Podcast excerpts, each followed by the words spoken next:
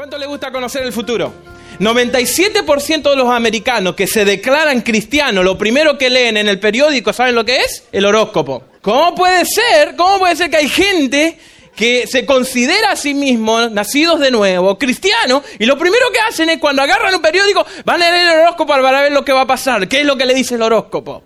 Una de las personas más millonarias que yo conozco en el mundo, en la televisión, ¿quién es? Walter.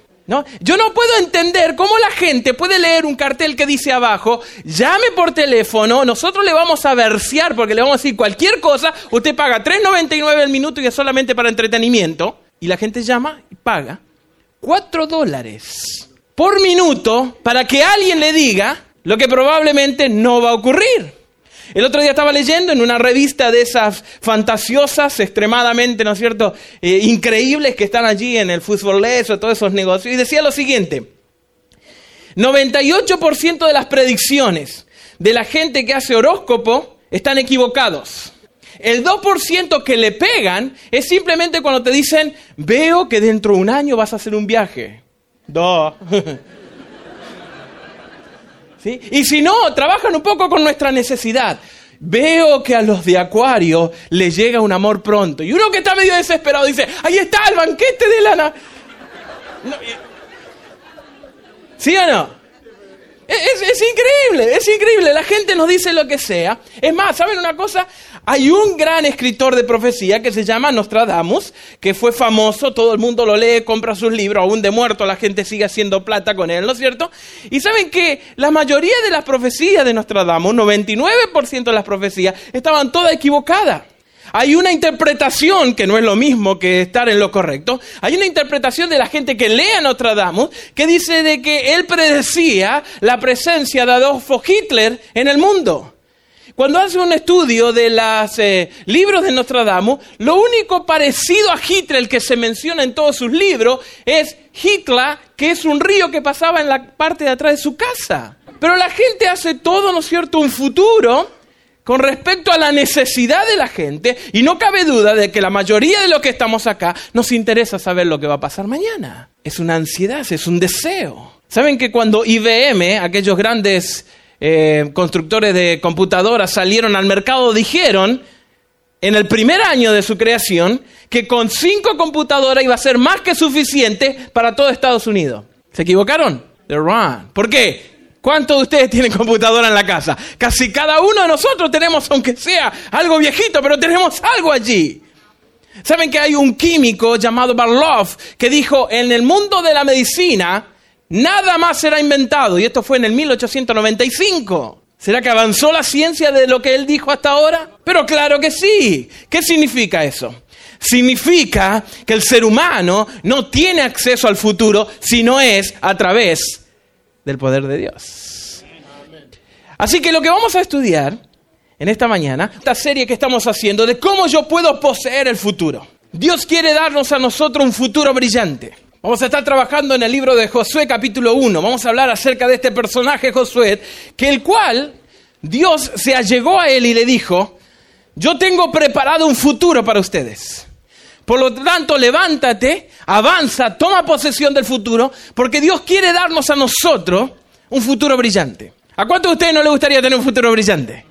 ¿A cuántos de ustedes no están planeando tener un futuro brillante? ¿Sí? ¿Saben cuál es el problema? El problema es que nuestras prioridades a veces están tan trastocadas que trabajamos toda una vida como burro para que cuando nos retiramos y nos ponemos viejitos, al otro día que nos retiramos nos morimos. Eso le está pasando a todo el mundo hoy en día. Trabaja tanto Fíjense cuál es la mentalidad del ser humano. El ser humano trabaja, trabaja, trabaja. ¿Para qué? Para algún día disfrutar. ¿Sí o no?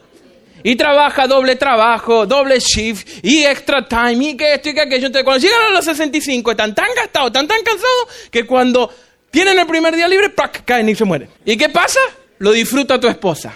¡Ah! Le toqué el orgullo.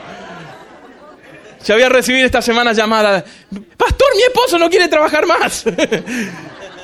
No, el punto no es trabajar, sino el punto es saber cómo prepararse para el futuro. La vida está cambiando en una forma tan agresiva, tan rápida, que el ser humano tiene que estar abierto ahora a los cambios.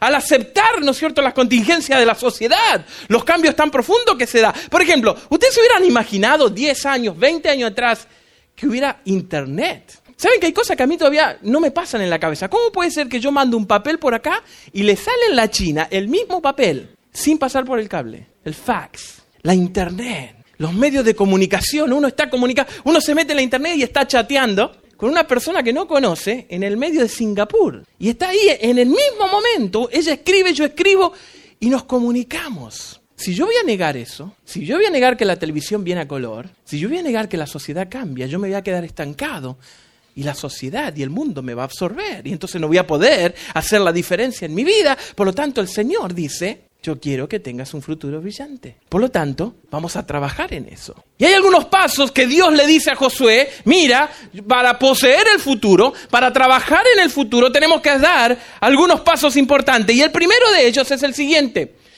¿Cómo poseer el futuro es? Número uno, prepara un plan. Prepara un plan. Dios es un Dios de planes.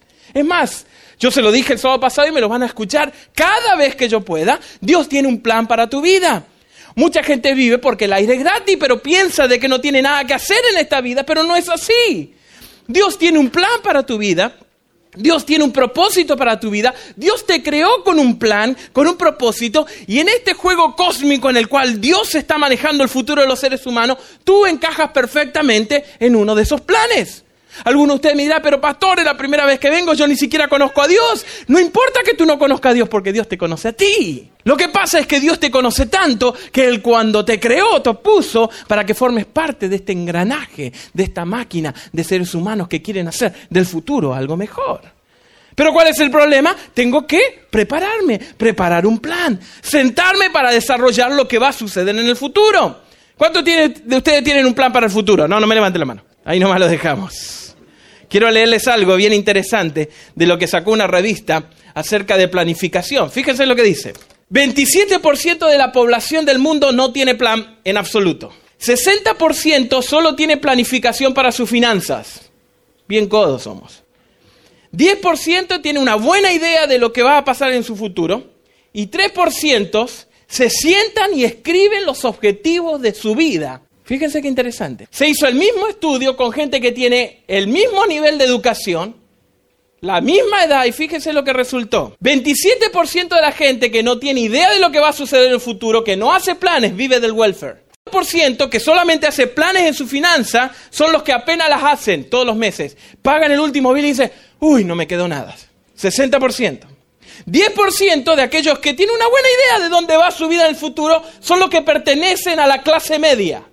Y 3% de aquellas personas que escriben sus objetivos son los que le llaman las personas altamente exitosas. Solamente por sentarse y escribir lo que va a suceder en su vida. ¿Cuál es el plan? Ahora fíjese lo que dice la palabra de Dios. Dios le habla a Josué y le dice lo siguiente, léanlo conmigo, ya sea en su Biblia o en su papelito o aquí en la pantalla. Entonces Josué le ordenó a la gente, preparen sus cosas inmediatamente porque van a pasar el Jordán. Ayúdenme. ¿Qué había detrás del Jordán? La tierra prometida. ¿Qué significaba la tierra prometida? Nueva vida. ¿Qué más? Futuro. ¿Qué más? Vamos. Abundancia. ¿Qué más? Leche y miel. Sí, pero hoy en día a nosotros no nos hace mucho sentido. Leche y miel. Who cares? detrás de ese río Jordán, ¿qué había? Esperanza Libertad, claro que sí. ¿Qué más? ¿Eh? Paz. Educación para los hijos. Pero fíjese lo que Dios le dice. Entonces Josué le ordena a la gente, preparen sus cosas inmediatamente porque pasarán el Jordán. Pero había un gran problema. ¿Saben cuál era el problema? Moisés había muerto. Y él era el gran líder. Y la gente decía, ¿cómo vamos a pasar el Jordán si Moisés no está? ¿Saben que una de las cosas que más nos detiene a nosotros de hacer planes para el futuro es que estamos anclados de las cosas que hicimos mal en el pasado? Y como Moisés murió, Dios le dice a José, deja que Moisés pase a la historia, Moisés ya murió, ahora avanza. Alguno puede decir, ah, pastor, pero usted no conoce mi futuro. Ah, yo acabo de tener un divorcio que me tiene anclado. Y el Señor te dice, I don't care about your past. No me importa tu pasado. Look forward. Vamos a mirar el futuro. Ah, pero que yo tuve un desengaño amoroso. Mis papás me abusaban. Yo tuve una niñez terrible. Mi querida gente, a menos de que yo deje ir el pasado, no voy a poder mirar hacia el futuro. Hay muchos seres humanos, especialmente los cristianos, que han cometido tantos errores, han metido la pata tanto en el pasado, que miran el futuro con un terror horrible que están muertos espiritualmente en el presente. Entonces vienen las adicciones. ¿No es cierto? Se transforman en workaholic. Trabajan, trabajan, trabajan, trabajan. Claro, los más educados. Hay personas que no pueden aguantar y entonces se refugian porque no pueden mirar hacia atrás del pasado, el error que cometieron en su vida. Miran hacia el futuro, eh, eh, es horroroso, no hay esperanza, no hay paz, no hay seguridad, no hay nada. Entonces, ¿qué pasa en el presente? Me tengo que escampar. Como dicen los gringos, quick fix. ¿Qué hago? No, me tomo unos buenos tequilas y desaparezco por un rato. ¿Sí o no? Hay otros que se inyectan y vuelan. Claro, porque en ese momento ellos no tienen que preocuparse por su pasado. En ese momento ellos no tienen que preocuparse por el futuro. El problema, ¿saben cuál es? Que esos quick fix, cuando el efecto pasa y volvés a la realidad, el problema sigue ahí. Y el Señor dice, vamos a seguir adelante. Una vez venía un muchacho caminando por eh, un caminito así de, montaña, ¿no es cierto? Y venía así, lo más lindo, observando la naturaleza, que por ahí pisó mal y se va para abajo. Y va cayendo, va cayendo, y así en su desesperación de sobrevivir, se agarra así de una raíz de un arbolito que estaba por allí y quedó ahí colgado. Quedó colgado así. Pero al rato, ¿no es cierto? El brazo se le empezó a cansar, ¿no? Y grita para arriba y dice, hay alguien ahí arriba que me ayude. Nadie contestaba. El brazo le empezó a temblar, ¿no es cierto? Ya no aguantaba más, estaba agarrado de esa raíz. Entonces gritaron, por favor, hay alguien ahí arriba que me ayude. Y de arriba le gritan, sí. Y dijo, oh, man, all right. Good. ¿Y quién es? Y le dicen, Dios. Y dice, all right. ¿Qué mejor que Dios para salvarme? Ayúdame, por favor. Y entonces de arriba le dicen, suéltate. Y entonces él agarrado así, levanta la cabeza y dice, hay alguien más ahí arriba que me ayude. Dios te dice, let it go. Deja de ir la raíz de amargura, de resentimiento que tenés contra tu ex esposo o ex esposa. Deja de ir la amargura y el resentimiento que tenés con alguien que te ofendió. Deja de ir lo que te hicieron en el pasado, de las burlas, de todo lo que pasó en tu corazón. Let it go. Soltate. Deja caerte en los brazos del Señor y prepárate para el futuro. Pero yo no puedo prepararme para el futuro si sigo amarrados a las cosas de mi pasado. ¿Got the point? Para poder avanzar, yo tengo que hacer un plan. Yo le dije el sábado pasado y se lo voy a repetir, no porque se lo digo yo, sino porque lo dice el Dios. Así que, any problem, hablen con el jefe. ¿Ok? Que la mejor manera de poder llegar a planear mi vida es vas a hacer lo espiritual, vas a ser la persona que tú planees serla. Por ejemplo, vamos a hacer un ejercicio. ¿Por qué no te pones a pensar, en vez de quejarte de cómo va la vida, en vez de hablar pestes, ¿no es cierto?, de las cosas que te hicieron, en vez de vivir amargado y resentido por lo que te hicieron o te dejaron de hacer, ¿por qué no te sentás un ratito y haces lo siguiente? ¿Qué clase de persona quiero ser yo dentro de 365 días? ¿Qué clase de padre quiero ser yo dentro de 365 días? ¿Qué clase de esposo o esposa? A ver, siéntense un ratito y piensen, a ver, ¿qué clase de cristiano quiero ser yo dentro de 365? Si yo quiero ser un esposo aragán, vago, maltratador, insensible, do nothing, no hagas nada. Si vos querés ser un cristiano calientabanco, criticón, playito en lo espiritual, vení los sábados a la mañana y después no aparezca más. Fine, planea. Seguí metiéndote cosas en la cabeza de lo que dicen los medios masivos de comunicación y vas a hacer eso. Pero si vos querés ser una esposa amable, amante, entonces el segundo paso es en el plan es, ¿qué me hace a mí ser una persona más amable? ¿Qué me hace a mí ser una persona más compasiva? A ver, ayúdenme, vamos a poner ese ejemplo. ¿Qué me hace a mí ser un cristiano, una persona, un ser humano más compasivo? Tener más contacto con Dios, muy bien. ¿Qué más? Tener una buena actitud, buenísima. Un día vamos a hablar de eso específicamente, muy buena. ¿Qué más? Decidirlo. Ah, ya estamos bajando un poquitito la tierra, lo otro era un poquito teórico, ¿no es cierto? ¿Saben? Déjenme aprovechar el momento educativo. Nosotros vivimos muchos clichés. ¿Cómo puedo ser un buen cristiano? Entrégate a Jesús. Y los ángeles, aleluya. Ah".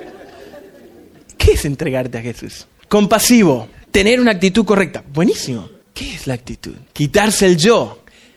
¿Cómo me quito el yo? Siendo humilde. ¿Cómo soy humilde? ¿Saben cómo? ¿Cómo? Dígame. Ser servicial, vamos más yendo, ahí vamos, dígame. Amar a nuestro prójimo. ¿Cómo puedo amar a nuestro prójimo? Iglesia, pueblo de Dios. Díganme. Sirviéndole. Ah, mira, ¿sabe qué? Pasa la persona allí, se está muriendo de hambre, un frío esta mañana acá en este Norwalk, querido. Y lo que pasa ahí, y vos le gritas acá, estoy orando por vos, te amo mucho. ¿Y sabes lo que te van a gritar del otro lado? Sí, dame un pedazo de pan si me amas.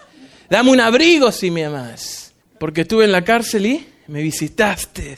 Porque estuve en los hospitales y llegaste a cantar y a llorar conmigo. Es muy lindo estar en la iglesia calentito, sentado, mirando hacia adelante y que alguien a veces solamente nos entretenga.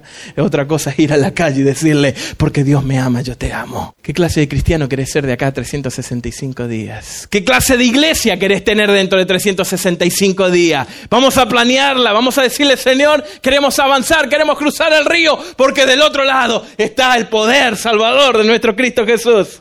¿Qué les parece? Así que entonces Josué ordenó a la gente, preparen sus cosas porque realmente vamos a pasar el río Jordán. Punto número dos. Dice, permanece en la palabra. Anótenlo por allí. Para poder poseer el futuro lo que yo tengo que hacer es permanecer en la palabra. Miren lo que dice la Biblia. Vamos a leerlo. La palabra de Dios dice lo siguiente. Ten mucho cuidado, Dios le dijo a Josué. Josué 1.7. Ten mucho cuidado de obedecer la ley en qué? En su totalidad. Léanlo conmigo, levanten su vista ahora. Levanten su vista y léanlo conmigo ahí después de los tres puntos. No te qué, no te distraiga ni a derecha ni a izquierda. ¿Para qué? Qué bárbaro. Yo a veces me, me admira la gente, ¿no? La gente quiere prosperidad. ¿Y qué hace? Pirámides. La gente quiere prosperidad. ¿Qué hace? Juega al loto. ¿Qué dice la palabra de Dios? ¿Cuál es el verdadero camino a la prosperidad? No te distraiga de lo que Dios dice. ¿Ustedes creen que, que Dios pone las cosas en su palabra de capricho? Dios sabe. ¿Saben? El ser humano a veces no, no hacemos caso a lo que Dios dice. Cuando está escrito así hay una... No, la palabra de Dios dice algo bien claro. Entonces yo no hago caso a lo que Dios dice. Y después me va mal, me va de la patada. ¿Y saben lo que hacen los seres humanos? Se levantan la vista. Ay, Señor, ¿por qué a mí? Si yo soy tan bueno. Y Dios te mira y te dice, porque es un cabezón. Si que hagas algo y tú no obedeces, ¿saben cuál es el mayor problema de los seres humanos? Es esta palabra acá. ¿Qué dice ahí?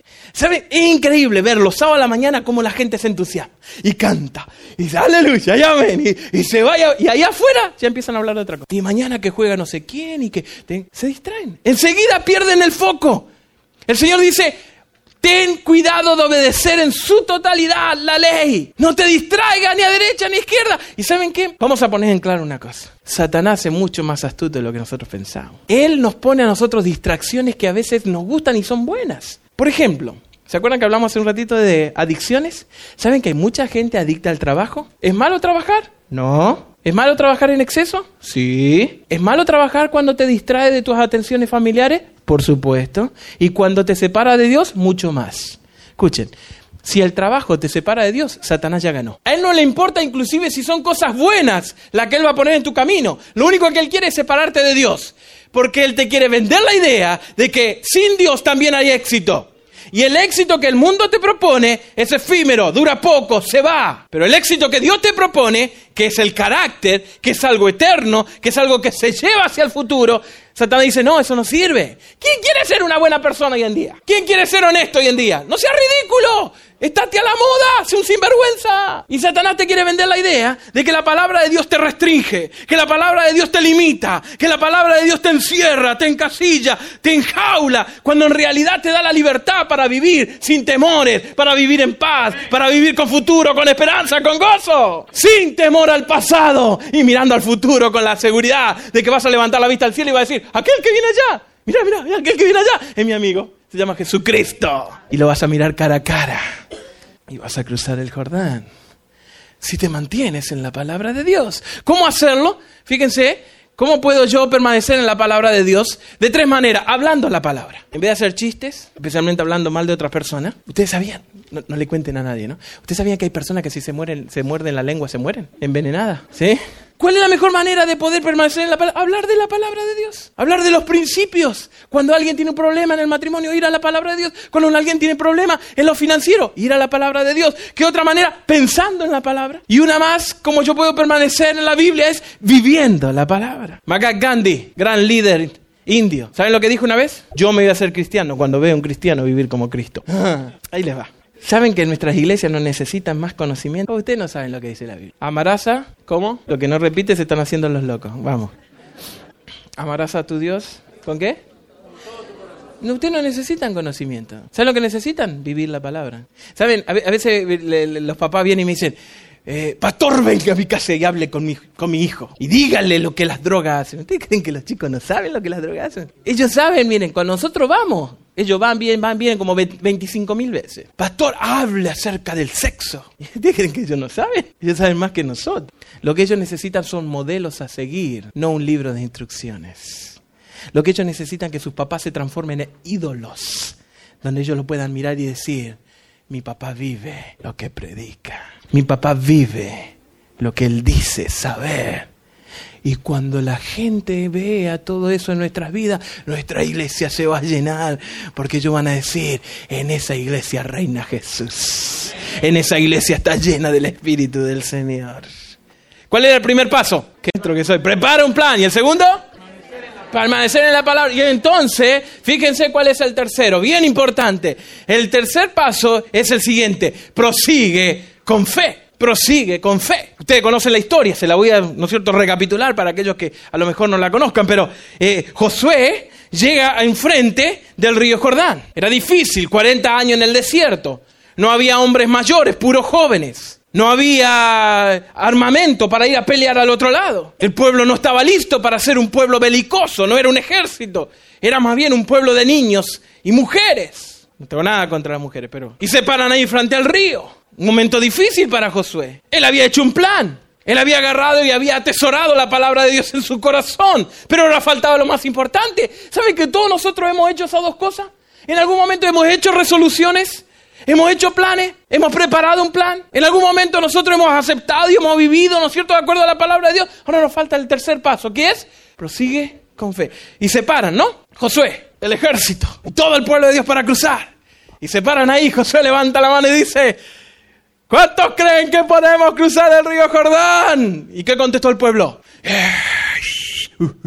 Quedaron ahí quietos. Entonces Josué levanta la mano y le dice, Señor, acá está tu pueblo abre el río para que nosotros crucemos. ¿Y sabe lo que le dice Dios? Ah, ah, camina. Y José se levanta la vista y le dice, Señor, agua, río, profundidad, ahogarnos.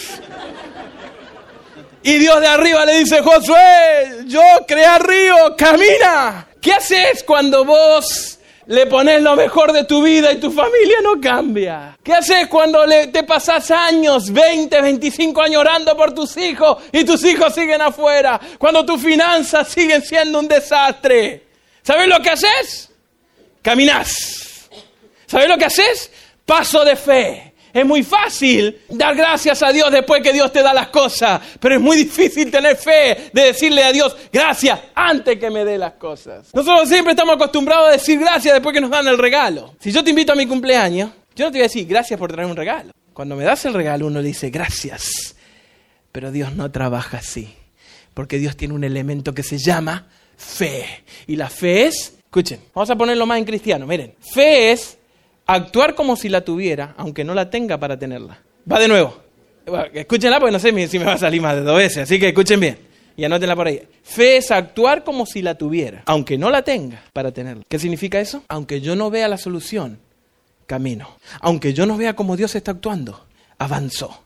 Aunque yo no vea que el agua se abra, me mojo los pies para que Dios pueda obrar el milagro. Y Josué entendió ese punto y entonces comienza a caminar. Primero los sacerdotes con el arca y comienzan a caminar y siguen caminando y sigue y el agua le llegaba acá. Y no hagan ola porque y estaban allí. Y en el momento de la desesperación, en el momento en que no había más solución humana, en el momento en que no había más manera de poder cruzar el Jordán, si no fuera por intervención divina, ¡uf! El río se abre, la tierra queda seca y el pueblo sale caminando jubiloso porque dieron ese paso de fe. ¿Cómo poseer el futuro? Percibe, haz el paso de fe, recuerda que te mando que fuerces y que, y que seas valiente. No tengas miedo, escuchen, no tengas miedo, no te desanimes, porque yo, tu Dios, estaré contigo. ¿Cuántos dicen amén? Tienes miedo al futuro. Te decima las cosas que han pasado. No te preocupes, dice el Señor, porque yo, tu Dios, estaré contigo. ¿Me ayudas? Quiero contarles una historia. ¿Cuántos escucharon hablar de Thomas Edison? ¿Quién era? ¿Quién era? El límite. Okay. Cuenta la historia que Thomas Edison era una persona que era muy perseverante. Actitud. Dicen que él hizo mil intentos antes de poder sacar el foquito, el, la lamparita, el bombillo de la luz. Él estaba metido en su laboratorio. Los colegas le decían, Tomás, abandona el proyecto, no va a salir. Mil veces fracasaste. Y Tomás le dice, no, ya sé cómo no voy a tratar mil formas. No son fracasos. Hasta que un día Tomás sale con el primer bombillo de luz. Un invento que iba a cambiar la historia del ser humano. Mira alrededor. En el segundo piso estaba la gente que ponía los, el dinero para que los proyectos pudieran avanzar. Encuentra un chamaquito, un muchacho, 13, 14 años, un adolescente. Era el que barría las oficinas. Y le dice, hey tú, ven. Dice, yo, señor Edison. Sí, sí, vente, vente. Y le dio ese invento y se lo puso en la mano. ¿Sabes lo que es esto? Y dice, no, señor, no tengo idea. Este invento va a revolucionar el mundo. Es el primer bombillo de luz. Le estaba hablando en chino, el muchacho no entendía nada. Lo mira y dice, whatever, quiero que lo agarres y lo lleves arriba. Y se lo muestre a la gente que está poniendo el dinero que valió la pena. Entonces el muchacho agarra el bombillo, comienza a subir la calle, ¡paf!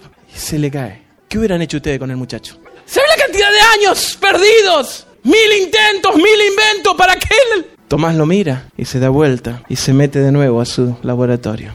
Una semana después sale otra vez con el bombillo de luz. Mira a todo lado. ¿A quién se lo doy? Estaba el muchacho de 13, 14 años barriendo las oficinas. Él dice, ven, yo señor lleva este invento a la gente que... Eso se llama segunda oportunidad. Eso es lo que Dios hizo con mi vida. ¿Saben la cantidad de vidas que yo rompí? ¿Saben la cantidad de veces que yo metí la pata y que me miraba al espejo y decir, no sirvo para nada, no tengo futuro? Quizás tú llegaste así esta mañana, pensando de que no hay oportunidad, que no hay nuevo comienzo. Pero el Dios en el cual yo creo es un Dios de segunda, de tercera y de cuarta oportunidades. Si te animás a esforzarte, a ser valiente, a no tener miedo y a poseer tu futuro. Jesús viene hoy esta mañana con una vida. Brand new life. A second chance. Y mira Norwalk y dice, ¿quieres una? Héctor, ¿una? ¿Quién quiere una? ¿Mueve las manos? Ahí va. ¿Quién quiere? ¿Quién quiere comenzar de nuevo? Señor, te damos gracias porque esta mañana podemos sentir que si está en nuestro medio. Porque sentimos que nuestro corazón comienza a sanarse por la gracia y el poder que Jesús tiene de perdonar nuestros pecados. Comenzamos a sentir que nuestro corazón comienza a revivir y a latir más fuerte porque ahora sabemos que no importa lo que haya pasado en mi vida, el Señor me ama, el Señor me cuida, el Señor me sana incondicionalmente. Señor, venimos delante de tu presencia sin merecerlo, pero a aferrarnos a tus promesas y a decirte, Señor, he aquí un hijo tuyo, sana mis heridas, llena mis vacíos, seca mis lágrimas, pone en mí un propósito para vivir. Si así lo siente, ¿por qué no se lo dices a Jesús? Dile en tus propias palabras. Y venimos ante ti, oh Dios, sedientos